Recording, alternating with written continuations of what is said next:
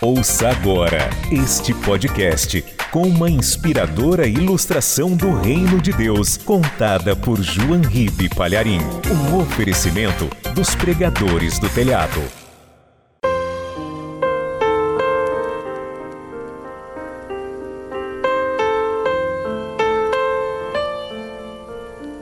Era bem cedinho, bem cedinho mesmo. E o pastor já estava no seu gabinete, orando, lendo a palavra, meditando. Ele estava se preparando para um culto que iria ter à noite. Foi quando bateram a porta do gabinete. Pastor, pastor, abre! Pastor, por favor, eu sei que o senhor está aí, abre para mim. Aí o pastor, assustado, não é? Estava tudo tão tranquilo. Foi, abriu a porta e lá estava um dos membros da igreja, todo descabelado, com barba por fazer, quase de pijama ainda. E o pastor perguntou: O que foi, meu filho? O que está acontecendo? Morreu alguém? Não, mas vai morrer. Eu vou me matar hoje. Como vai se matar? Entra, que história é essa de se matar? Eu vou sim, eu vou acabar com a minha vida, pastor. Aí o pastor já desconfiou, porque quem quer acabar com a vida não vai lá avisar, é ou não é? Mas com toda paciência, o pastor disse: Por que você quer tirar a sua vida? Me conte, desabafe. Ah, pastor, eu tô devendo para muita gente. Eu tô desempregado, não tenho como pagar. É o padeiro, o açougueiro, o homem da quitanda, todo mundo na minha porta. E agora até o agiota tá me procurando dizendo que se eu não pagar ele vai me matar. Então é melhor eu me matar. Aí o pastor disse: Que é isso? Você tá devendo muito? Muito, muito. E além disso, minha mulher tá doente. Os meus filhos ficam pedindo coisas que eu não posso comprar. E como eu sou infeliz, eu vou acabar com a minha vida. Chega, chega, eu vou me matar. Aí o pastor disse: Espera um pouquinho, eu tenho a solução para isso. Venha comigo. E aquele irmão achou que o pastor ia emprestar dinheiro para ele, né? Mas não era isso que o pastor tinha em mente.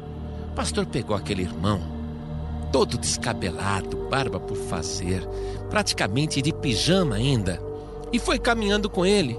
Ah, pastor, se não fosse o senhor, eu ia me matar.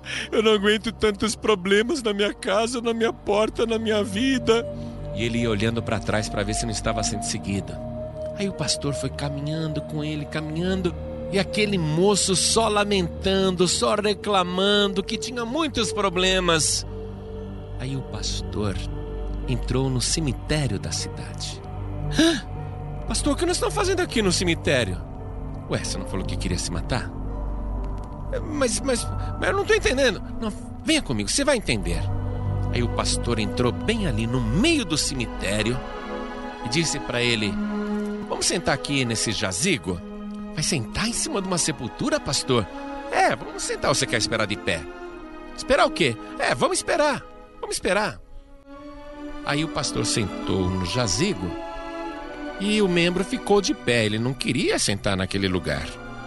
Mas como ficou cansado, acabou se sentando. E passou 15 minutos, meia hora, uma hora. Ô, pastor, o que, que nós estamos esperando? É, vamos esperar, meu filho, vamos esperar. Aí passou uma hora e meia, duas horas, três horas, quatro horas, cinco horas. O membro, pastor, vamos embora daqui, o que nós estamos fazendo aqui? Não, meu filho, vamos esperar. Vai esperar o quê, pastor? Já estou cansado de esperar. Não, meu filho, fica aí sentado, calma, relaxa. E passou nove horas, dez horas, onze horas, doze horas. O dia já estava acabando. O membro não aguentava mais. Pastor, que tédio, eu não aguento mais. Vamos embora daqui, deixa eu ir para casa. Aí o pastor disse: Tá vendo, meu filho? Se você se matar, você vai ficar como essas pessoas aqui, ó. Elas não têm problema nenhum, tá vendo? Por acaso você viu algum cobrador entrar aqui no cemitério e ameaçar algum defunto? E o membro, não, pastor, não vi. Você viu aqui o homem da quitanda, da padaria, do açougue cobrar algum defunto aqui? Não, não vi, pastor. Pois é. Estes mortos aqui não têm problemas nenhum. Não precisam pagar aluguel, não tem conta de luz, conta de água. É essa vida que você quer, meu filho?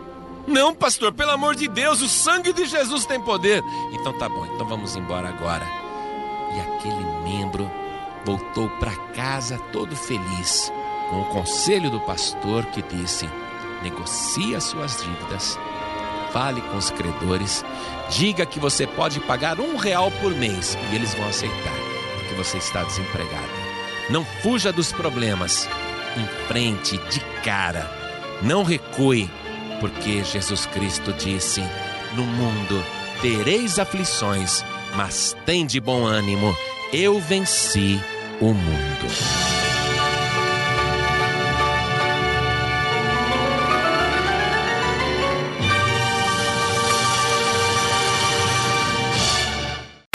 Você acabou de ouvir este podcast com João Ribe Palharim, um oferecimento dos pregadores do telhado. Para saber mais sobre este trabalho, acesse o site pregadoresdotelhado.org.br. Pregadores do Telhado, feliz a nação cujo Deus é o Senhor.